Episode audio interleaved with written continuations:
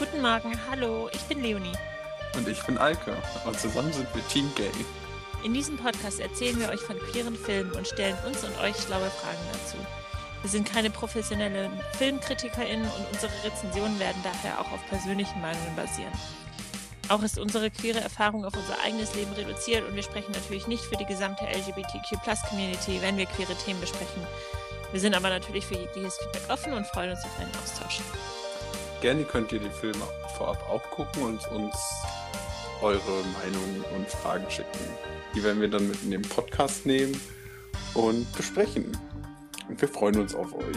Und jetzt geht's auch schon los mit der nächsten Folge von Team Gay.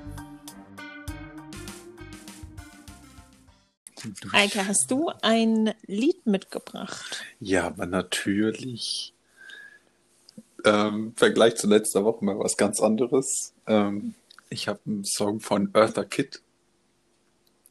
I Wanna Be Evil heißt der. Der kam 1953 oder so raus. Oh, Oder wurde der Song veröffentlicht? spannende Zeit. Ähm, ja, ist ein sehr spannender Song und sehr spaßig einfach. Sollte man auf jeden Hm. Fall reinhören. Geht so ein bisschen um, ich bin immer nur die Gute, aber möchte halt auch mal ein bisschen auf den Putz hauen und böse sein. Da ähm, werde ich mir das, glaube ich, mal anhören. Ähm, der Song, den ich mitgebracht habe, ist ähm, von der Girlband, Girl Electro Band Muna. M-U-N-A. Die kommen aus L.A. Und ähm, gehört. die machen sehr coole Musik. Und das Lied, was ich mitgebracht habe von denen, heißt I Know a Place. Und das haben sie geschrieben oder beziehungsweise veröffentlicht, nachdem äh, in Orlando vor fünf Jahren ähm, dieses Shooting in dem Gay Nightclub war. In dem Text Mhm. heißt es nämlich ähm, I know a place where everyone can lay down their weapon. Don't be afraid of love and affection. Und es geht so darum, eben, dass man, dass diese Gay Nightclubs eigentlich so ein Safe Space sein sollen und dass, äh, dass Wut und Hass da eigentlich keinen Platz drin hat. Hm. Das ist ein cooler Song. Den höre ich mir dann wohl mal an. Mhm. Aber beide sehr passend irgendwie zu ähm, der Serie The Post, die wir geguckt haben. Es ist nämlich heute Premiere. Wir gucken das erste Mal eine Serie und ähm, es ist auch das erste Mal, dass wir ähm, eine Serie mit oder ein, ein Inhalt mit Transcharakteren haben. Mhm. Und ähm, wir besprechen, also wir haben uns so besprochen, dass wir die erste Folge besprechen werden und dann so ein bisschen auf die gesamte Serie ähm, das ausweiten werden. Aber jetzt hauptsächlich erstmal die erste Folge und was man überhaupt so erfährt und um was es geht. Also das Ganze spielt so 1987 in New York City. Ähm, man wird direkt begrüßt, mehr oder weniger mit drei Geschichten. Ähm, einmal von dem Charakter Blanca, dann von dem Charakter Damon und von dem Charakter Angel ähm, die man direkt auch in der ersten Folge kennenlernt und wie die miteinander verknüpft sind. Blanca ist in einem Haus, was das alles bedeutet, denke ich, werden wir einfach später ein bisschen aufdröseln. Ähm, also Blanca ist in dem Haus von Elektra ähm, und möchte aber das Haus, was das House of Abundance heißt es, ähm, verlassen, weil sie sich dort nicht ja, ähm, gewürdigt fühlt und gründet ihr eigenes Haus, Evangelista. Dann gibt's noch den Damon, der auf die Straße gesetzt wird, weil er tanzt und homosexuell ist und ähm, seine Familie sich dadurch als Lachnummer sieht, sozusagen. Ähm, genau, Blanca findet dann Damon und nimmt ihn zu sich auf und kümmert sich um den und zeigt sich und zeigt ihm die ähm, Ballwelt. Ja, kümmert sich halt einfach um den. Angel stößt dann auch mit dazu zu dem Haus Evangelista, ist eine Transgender-Frau ähm, und träumt von einem guten, normalen Leben als Frau.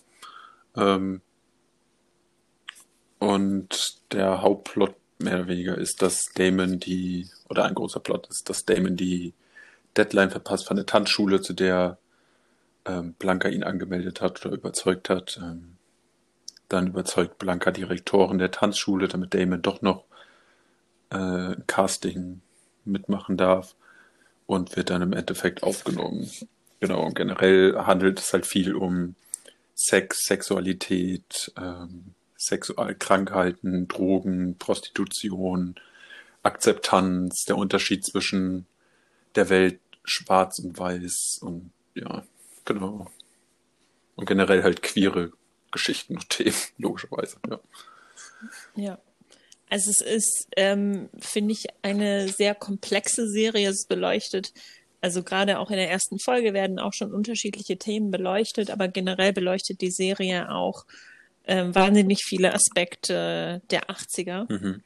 Ähm, und auch ähm, eben Themen wie ähm, Diskriminierung auf unterschiedlichen Ebenen und ähm, auch diese, diese eigene Subkultur dieser, dieser Ballrooms, das fand ich auch unglaublich spannend, weil mir, bevor ich das geguckt habe, mhm. hatte ich nur mal Paris is Burning geguckt und ja, sage ich mal, es war nicht in mein, so in meinem Wissen verankert, dass es das wirklich oder dass es das gab. Mhm.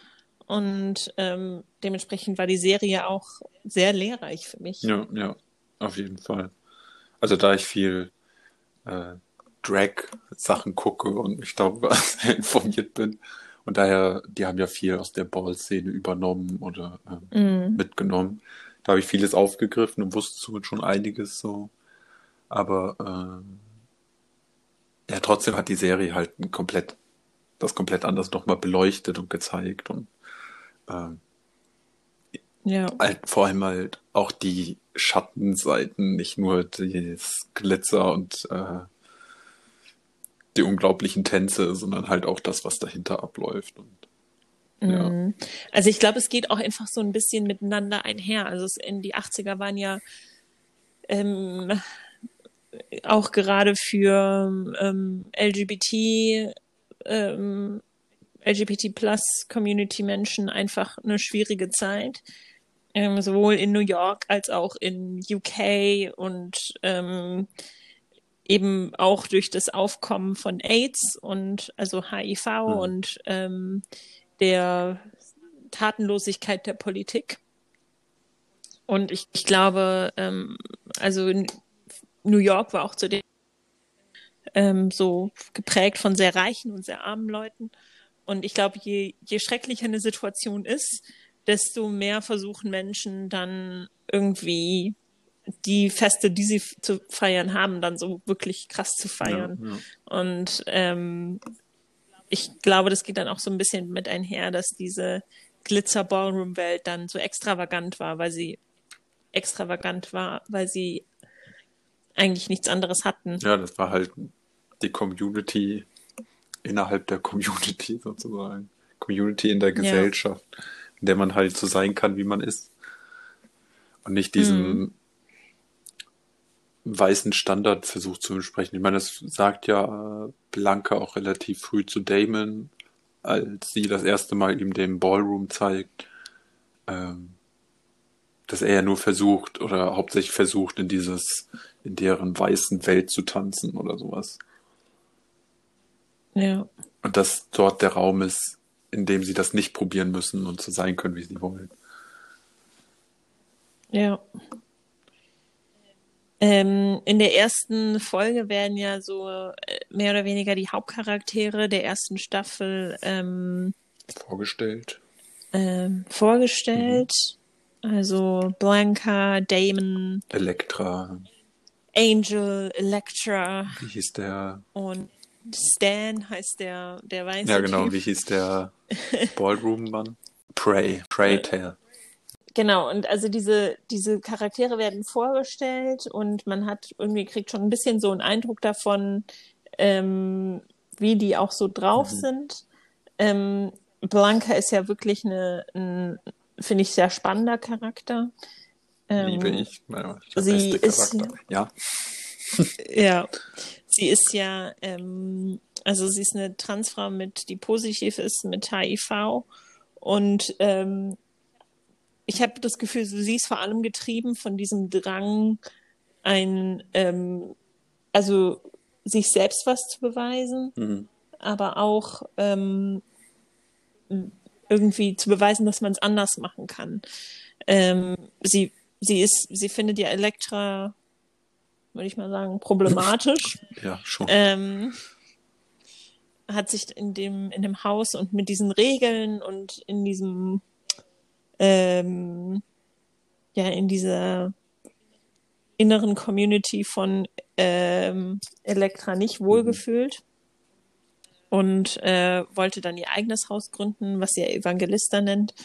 Und äh, das finde ich auch schon stark, dass sie ähm, ähm, dass sie da einfach so von nichts dann sich was aufbaut. Also sie, ähm, sie nimmt dann ja, nimmt dann ja Damon bei sich auf und ähm, sucht, äh, ja, ist so ein bisschen so auf der Suche nach noch mehr, die Er so, sucht so ihre Kinder das kommt dann zusammen. auch im Laufe der See, genau, genau, im, im, äh, im Laufe der Serie kommen da ja noch mehr Ja. ähm, Menschen so in ihre Familie rein. Ja. Das finde ich schon, also ich finde sie cool, weil sie eben so ähm, absichtlich und total bestimmt ihr Leben Das zusammenbastelt. stimmt. Ich fand halt auch sehr, also das erfährt man ja schon direkt in der ersten Folge, dass sie HIV-positiv ist und so. Mhm. Ich fand es halt schön zu sehen, dass es ein Charakter ist, den das nicht gebrochen hat und wo man gesehen hat, dass HIV nicht Tod bedeutet und es ist alles vorbei. Sondern wie du eben schon gesagt hast, es hat sie Ja. halt motiviert, um es besser zu machen und irgendwie auch eine Legacy zu hinterlassen, was ja sehr wichtig ist, Ja. wenn man in dieser Ballroom-Szene ist. Ja, wollen wir vielleicht erst noch ein bisschen erklären, was diese Ballroom-Szene eigentlich ist, weil ich weiß nicht, ob alle wissen, worum es da genau geht. Ja, können Ähm, wir gerne machen. Also diese, diese Ballroom-Szene der 80er in, in New York, Genau. ähm, auch Ball Culture genannt, ähm, war größtenteils eben von afroamerikanischen und lateinamerikanischen ähm, Queeren ja, genau. LGBT, queeren ähm, Menschen. Mitgliedern, Menschen geprägt. Okay, warte, ich sag den Satz nochmal. Also diese, diese Ball Culture oder auch Drag Ball Culture, Ballroom Culture, Ballroom Community ähm, beschreibt einfach eine Bewegung in der LGBTQ-Plus-Szene in New York, die hauptsächlich eben von afroamerikanischen und lateinamerikanischen äh, Menschen geprägt wurde. Ähm, dabei liefen dann ähm, Teilnehmerinnen und Teilnehmer über so einen Catwalk und die mussten dann in unterschiedlichen Kategorien gegeneinander antreten, um eben Preise oder Ruhm einzuheimsen. Dabei ging es dann teilweise um Tanzen, dann zu, also in Drag zu laufen, Lip zu sinken und Mhm. Model zu Mhm. laufen. Und ähm, die meisten Teilnehmerinnen und Teilnehmer waren dann eben auch einem Haus zugehörig, ähm, also sozusagen ein familiäres Netzwerk, ähm, was sich so zusammengesucht hatte. Dieses familiäre Netzwerk wurde dann von einer Mutter geleitet und die hat eben dann auch bestimmt, wer welche Mhm. Wettkampfkategorie Ja, so ein bisschen läuft. wie so ein, hat so ein bisschen was wie von einem ähm, Künstlerkollektiv oder so. Mhm. Ja. Genau. Also es war ähm, eben ganz oft so, dass in der zweiten, äh, ja, ich will eigentlich sagen, der zweiten Hälfte des 20. Jahrhunderts, aber eigentlich im gesamten 20. Jahrhundert eben ähm, Menschen ihre Sexualität und Geschlechteridentität nicht unbedingt frei ausleben Mhm. konnten. Und ähm, diese Häuser waren dann Zufluchtsort, waren aber auch gleichzeitig ein Ort, wo Menschen dann davon abgehalten wurden, eben in Drogenkonsum oder ähnliches zu fallen. Ähm, also kommt darauf an, was in was für einem Haus man war. Aber ähm, zum Beispiel die ähm,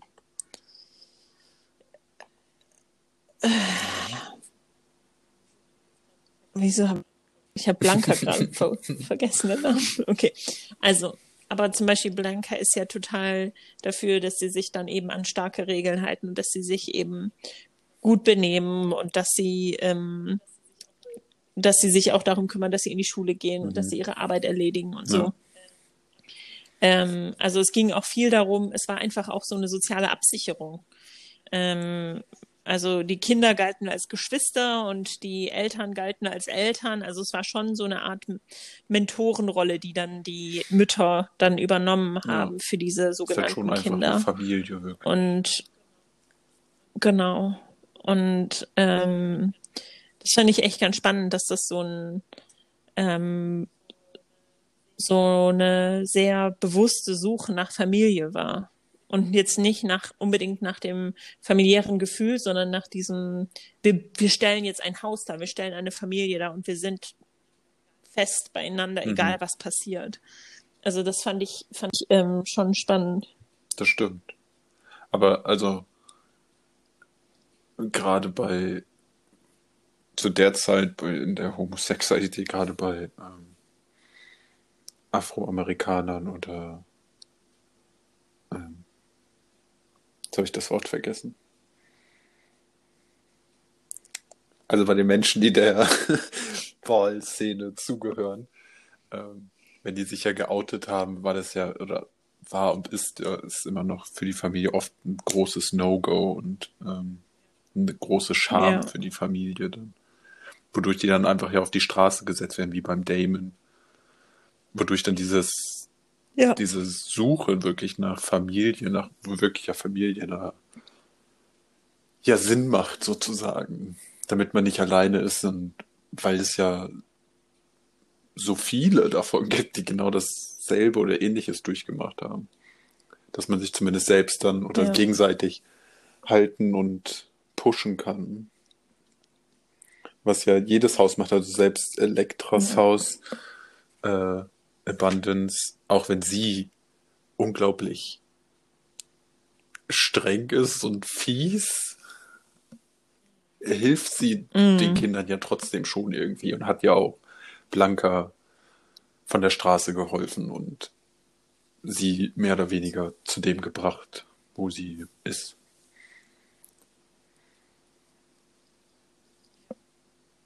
Ja. Also das ist halt wirklich einfach eine sehr enge. Was Beziehung. ich auch, sorry. Das war's, mehr wollte ich nicht sagen. ja.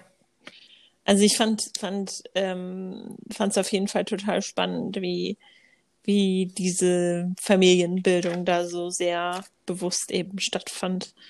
Und es war diese Ballroom Culture war tatsächlich auch irgendwie so eine so eine Art Gegenbewegung, habe ich gelesen, denn es gab schon mal früher so Drag Balls, also vor allem auch so im, also ab so ab dem späten 19. Jahrhundert äh, gab es auch schon Drag Balls, aber die waren zuerst von Weißen veranstaltet, die dann mhm. ähm, aber ähm, mehr und mehr auch rassistischen Ton gewannen, also dass dann eben Teilnehmer meistens weiß waren, beziehungsweise schwarze Teilnehmer durften, konnten keine Preise gewinnen.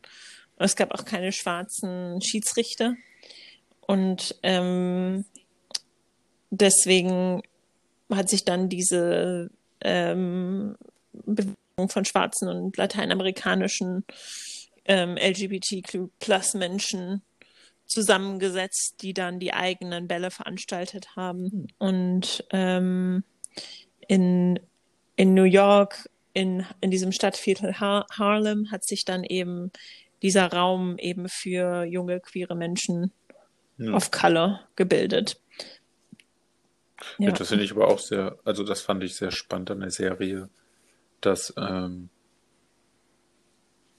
dieser Rassismus in der queeren LGBTQ Plus Community so krass war und ja auch immer noch ist. Also ist ja immer noch nicht weg. Ähm, ja. Ja. Aber wie gut das auch dargestellt ja, also war. Ja, also das ist, glaube ich, ja. ich glaube, der Rassismus innerhalb der LGBTQ-Plus-Community ist auch echt immer noch sehr, sehr ja. prävalent, also noch sehr stark vorhanden. Also äh, ich glaube, da kann man eine ganze eigene Folge von, zu machen. Ähm, ja. ja, aber das fand ich halt schon sehr spannend, dass halt diese Serie wirklich komplett. Also niemand ist weiß, die einzigen, die weiß sind, ist halt der Stan, seine Frau und der Boss. Mehr oder weniger. Ja. Ansonsten mal hier und da. Und das sind auch nicht die, die Rollen, die man, die irgendwie nee, da die absoluten nee. Helden wären. Aber was ich sehr interessant fand, ähm, dass alle Charaktere eigentlich sehr große Träume haben, egal welchem, aus welchem Milieu sie kommen und in welchem ja. Bereich sie arbeiten oder nicht arbeiten. Also Angel hat unglaublich große Träume, aber auch Stan hat ja große Träume, obwohl er ja auch schon viel erreicht hat im Prinzip, also gesellschaftlich gesehen. Ja, ja, das ist eben, Stan lebt eben so in dieser, in dieser Welt, ähm, wenn du hart arbeitest, dann genau, erreichst du viel. Frau und Kinder und, und ähm, genau und ja. eine schöne neue Wohnung und äh, irgendwie eine ja hat erlebt so dieses ähm, vom Tellerwäscher mhm. zum Millionär leben und ähm, was aber dabei auch noch sehr ja. also was da irgendwie interessant ist, fand ich, dass die Frau von Stan, die, wie hieß sie, äh, Patty, gar keine großen mhm. Träume hat. Das ist so der einzige Charakter, den man so kennenlernt in der ersten Folge, der keine gigantischen Träume ja. hat. Die, ihr Traum ist da, ich möchte einmal äh, Hummer live essen und dann gehen sie Hummer essen und sie sagt, ah, das ist viel besser als im Traum. Ich mag die Realität viel lieber. Und alle anderen haben halt so ungreifbare ja, Träume. Also ich glaube, die. Das fand ich ja. irgendwie sehr interessant, dass sie so der einzige Charakter ist, der so. Okay, ich hab's erreicht. Ja. ja. Also ich glaube, die hat auch einfach, die hat auch keine Träume zu haben, ne? Als Frau eines ähm, eines Trump Tower mhm. Angestellten. Also die ist ähm, der Stan arbeitet ja, ja im Trump Tower und ähm, sie ist, glaube ich, keine, die, also sie, sie wächst dann mehr und mehr in sich rein und entwickelt auch so ein bisschen was an Persönlichkeit und so. Aber zu Anfang und zu Beginn ist sie eben halt so das Side Piece. Und ähm, fühlt sich, glaube ich, auch nicht so. Ich glaube, sie hat auch keine Träume, einfach weil sie halt nicht über darüber also ihr Leben ist eben so reduziert ja. in dieser Blase. Also sie ist halt die ja. Ehefrau von dem Stan. Das stimmt wahrscheinlich. Ja. Aber die beiden sind eher uninteressante Charaktere im Gegensatz zu all den ähm, faszinierenden und starken und ähm, ja vielschichtigen und dreidimensionalen ähm, mhm. Charakteren der Ballroom-Szene. Ähm, ich finde, ähm, also schön ist auch, auch einfach die Musik und auch die, ähm, die, die Kostüme sind grandios. Ähm, also ich bin, ich gucke mir diese Shows auch total gerne an. Also wenn die dann diese Competitions gegeneinander haben, finde ja, ich das auf jeden Fall. Cool. Da fiebert man immer so richtig mit, das ist so richtig Party dann plötzlich. Also ich muss sagen, generell die ja, Serie, aber vor Fall. allem die erste Folge ist wirklich ein, eine Achterbahn der Emotionen. Also ich glaube, ich habe selten in einer ja. Folge so viel gelacht, geheult, gefeiert, getanzt, sonstiges ja. als in dieser Folge. Ja, also die, die Folge, die Serie nimmt einen von Anfang an mit, reißt einen mhm. eigentlich von Anfang an mit in dieses Leben und zwar in die Tiefen und echt Tränentäler einer ja. AIDS-Krise ähm, und ähm, ja, Transphobie und Homophobie und Sexismus und Rassismus ähm, wird einem knallhart aufgeführt und dann gleichzeitig eben diese glitzernde Welt der Ballroom-Szene, die, ähm, die Wärme, die die Menschen gegenübereinander empfinden, trotz oder vielleicht auch gerade wegen Mhm. dieser beschissenen Situation. Da geht's ja Ähm, auch augenscheinlich allen super gut. Ja, Da sieht man ja keine Probleme in dieser Ballroom-Welt, während sie da sind. ja, Ja, aber es ist wirklich eine aufregende, aufregende Serie und vor allem auch Folge, muss ich sagen. ja.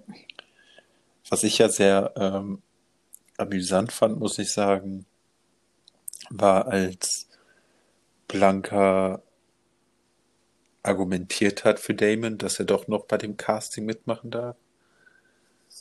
Weil das mehr oder weniger ihr Argument wie von jeder Mutter war, er ist was Besonderes, fertig. Und dann hat sie gesagt, okay, er darf tanzen. Ja.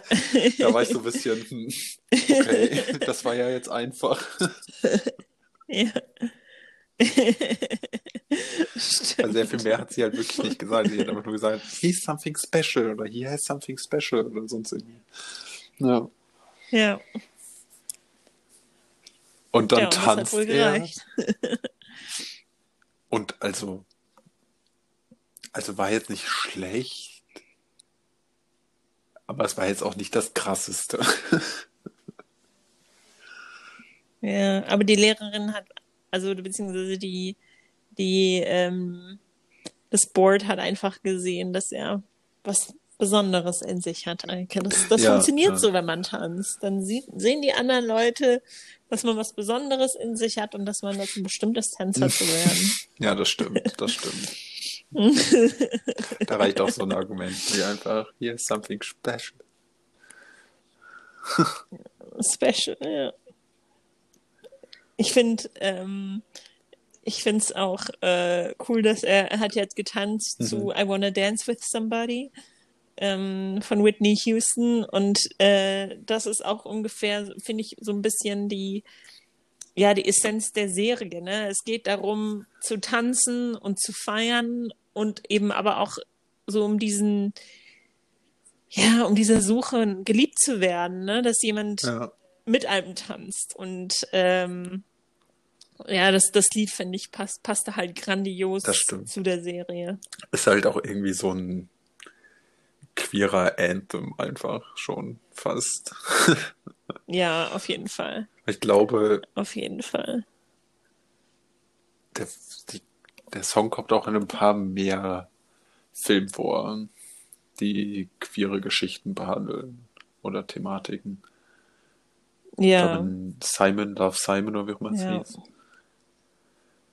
Glaube ich, kommt das vor, aber ich weiß gar nicht. Ja. Also es ist, es ist Nee, nee. nicht, es ist kein Einzelfall. Aber auf jeden Fall sehr passend. Weil beim Tanz Ja. ist halt auch jeder Tanz ist Tanz. Ne? Hört Da kommen die das- Leute zusammen. Da geht es nicht darum, wer wo ist. Weil selbst ja auch die langweiligen Charaktere Stan und Patty irgendwann tanzen, auch wenn sie ihren langweiligen Tanz tanzen, aber sie tanzen. Tanzen, tanzen.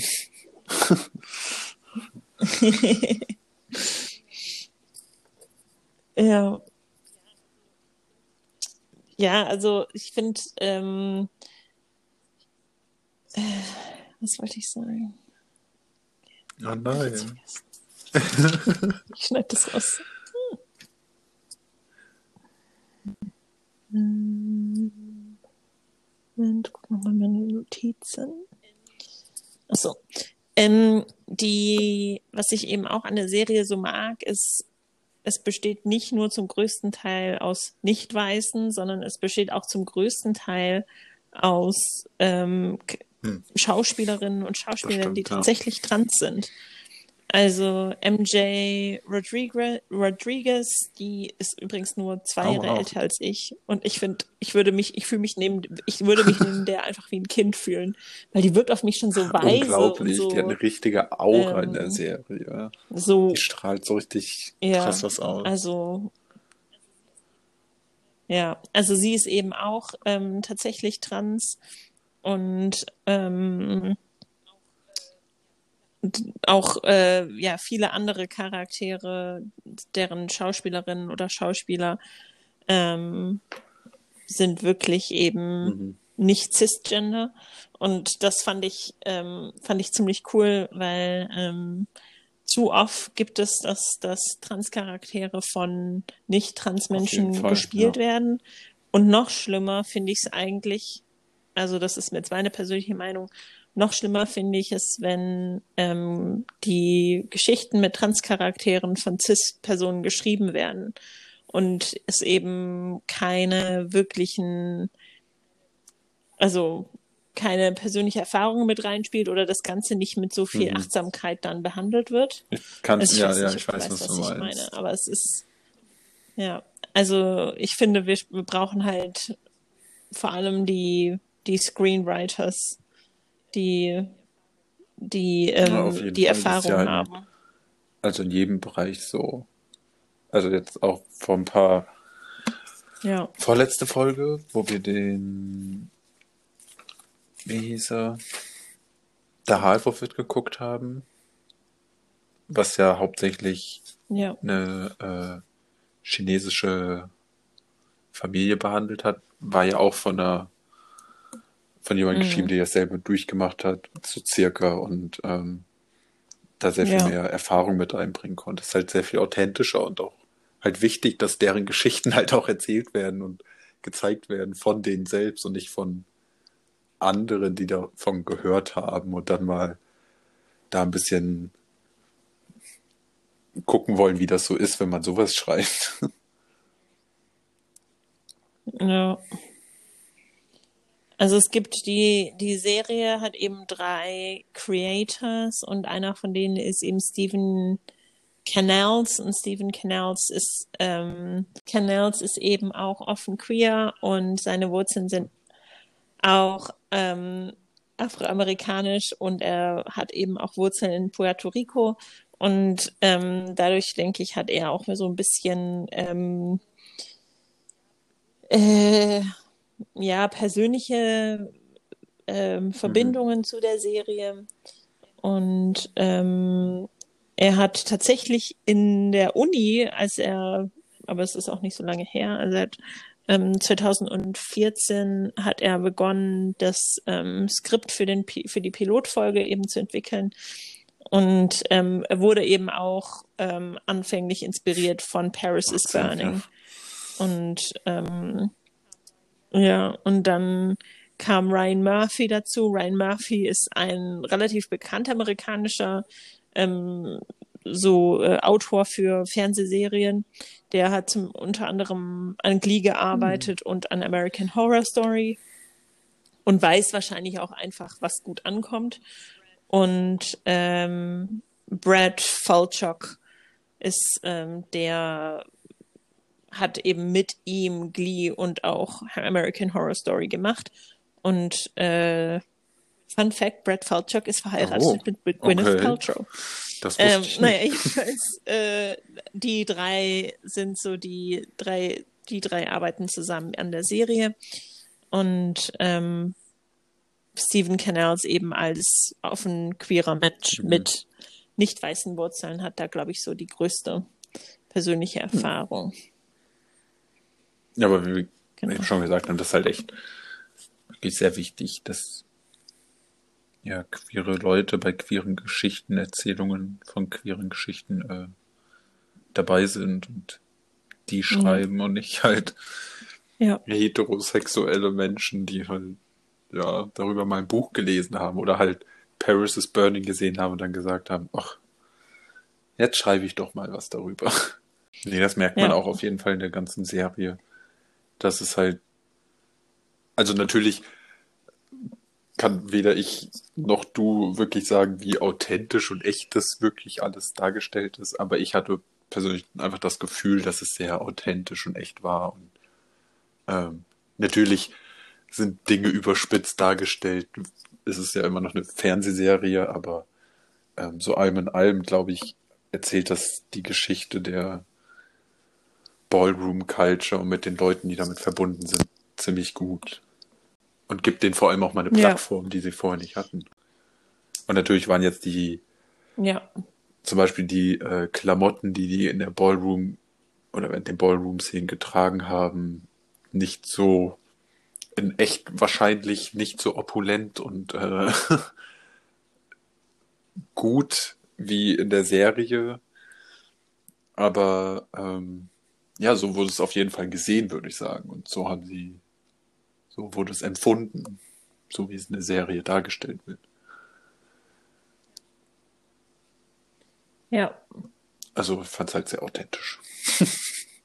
Ja, und ähm, wir sind auch ganz passend mit unserem, mit unserer Podcast-Folge, denn vor fünf Tagen ähm, wurde die dritte Staffel bekannt gegeben. Die wird Uh. ab dem 2. Mai ausgestrahlt.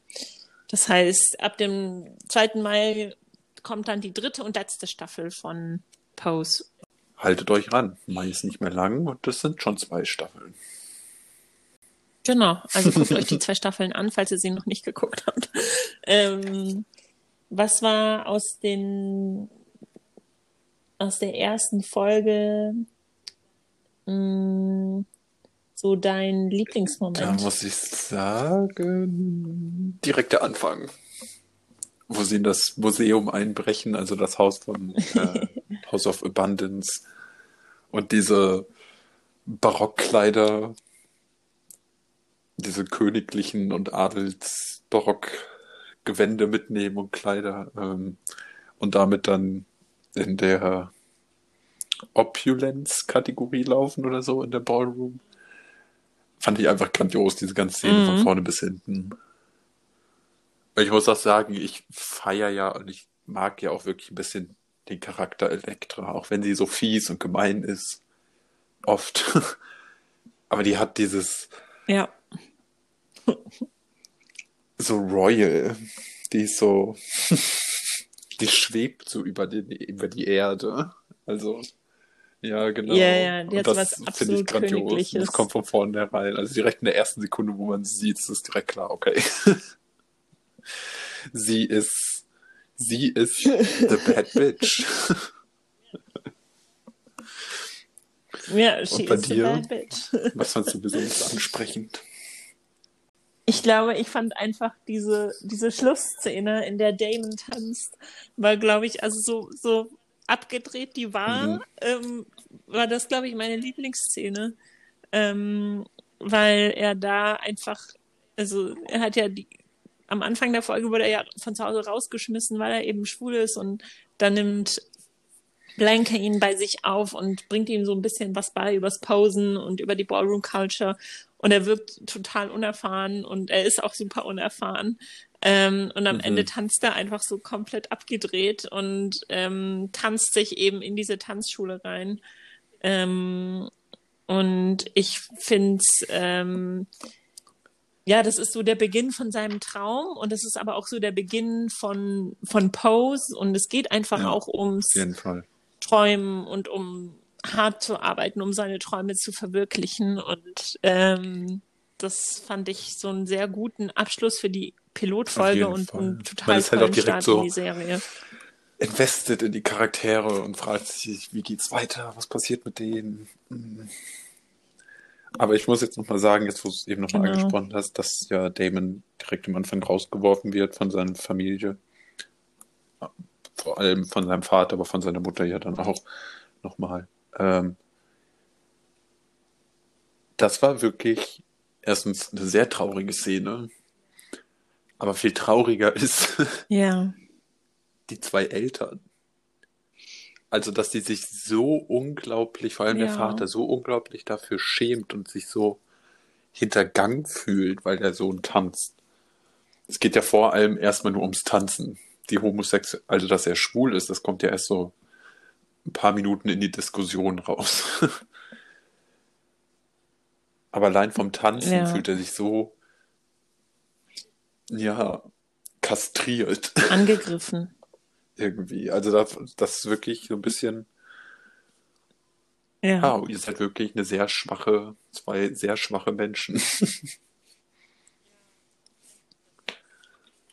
Ja, und einfach, dass das so, also, dass Mhm. dieses nach außen leben so wichtig ist. Ja. Also, wie das von außen aussieht, ne?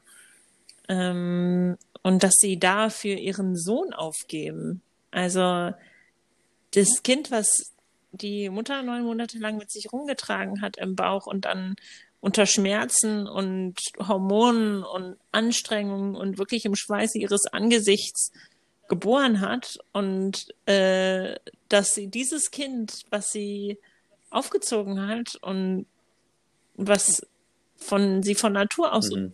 bedingungslos lieben sollte, ähm, ja. dass sie dieses Kind aufgibt für dafür, ja. dass er tanzt und schwul ist. Also das muss man, das ist einfach so ein krasser Gedanke, finde ich, weil ich meine, die Menschen wissen ja so oder so, dass der Sohn existiert oder existierte. Somit wird irgendwann so oder so die Frage kommen, was ist mit eurem Sohn passiert? Und das dann zu sagen, oh, wir haben den rausgeworfen, der lebt irgendwo auf der Straße, wenn er noch lebt, weil er getanzt hat und schwul ist. Bessere Antwort ist, als einfach zu sagen, er hat einen Freund und studiert oder so. also, oder er tanzt und äh, ja. macht jetzt bei einem großen Ballett mit oder so, dass das schlimmer ist zu sagen, als wir haben ihn rausgeworfen, weil er tanzt und schwul ist und äh, wissen nicht, wo er ist, ob er noch lebt und was er macht. mm. Ja. Ja, ich finde auch, ja, das ist immer, ähm, das passiert ja auch heute noch, ne, dass dass Leute von ihren Eltern oder von ihrer Familie, von Geschwistern, von Freunden wirklich ähm, mhm. komplett dann verlassen werden oder aus dem Leben gekickt werden, aus dem Haus geworfen werden, weil sie dann sagen, ja, ich bin schwul, ich bin lesbisch, ich bin trans Irgendwas oder nicht hetero. ja.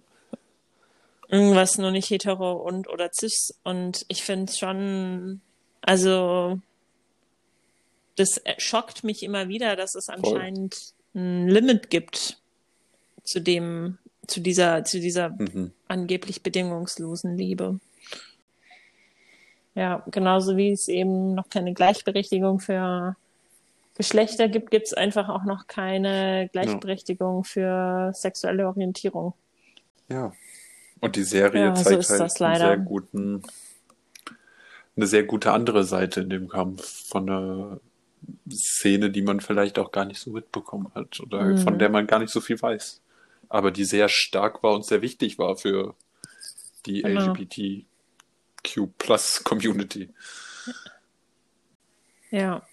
Ja, und es, es, die Serie zeigt auch so ein bisschen darauf, weißt mhm. du, ein bisschen darauf hin, hier, du kannst immer Träume haben und du du, selbst wenn du in der auswegslosesten, aussichtslosesten Situation steckst, das, das ähm, was dich am Leben hält eigentlich, sind dann eben Träume zu haben oder eine, eine Zukunftsvision ähm, ja. zu haben und sich ein besseres Leben vorstellen zu können. Ähm, Dass man auch immer und, irgendwo Platz findet, ähm, Familie findet. Ja, das. Es möchte und sucht. Ja. So, du bist halt eigentlich nicht allein, egal ja. wer du bist, was du machst und was du, wer oder was du sein willst. Ja, Pose ist so die Kulmination von Kampf für Gleichberechtigung, Feiern des, der eigenen Existenz und ja, mhm. Träumen von einer besseren Zukunft. Das ist irgendwie, finde ja, ich, hat so alle Facetten des menschlichen Lebens ähm, vereint, diese Serie, und ähm, pustet dann auch noch Glitzer das stimmt, drauf. Das stimmt. deswegen ist sie halt einfach genial. Aber ich glaube halt auch, dass, also, auch wenn wir jetzt langsam zum Ende der Folge kommen, aber doch schnell gesagt, äh, ich habe auch das starke Gefühl, ja. dass sich jeder damit in dieser Serie mit irgendwas verbinden kann. Egal, mhm. welche sexuelle mhm. Orientierung du hast oder welches Geschlecht du hast oder sonstiges. Also irgendwas findest du immer, was dich anspricht und mit dem du dich identifizierst in der Serie, weil kein Thema das einzige Hauptthema ist.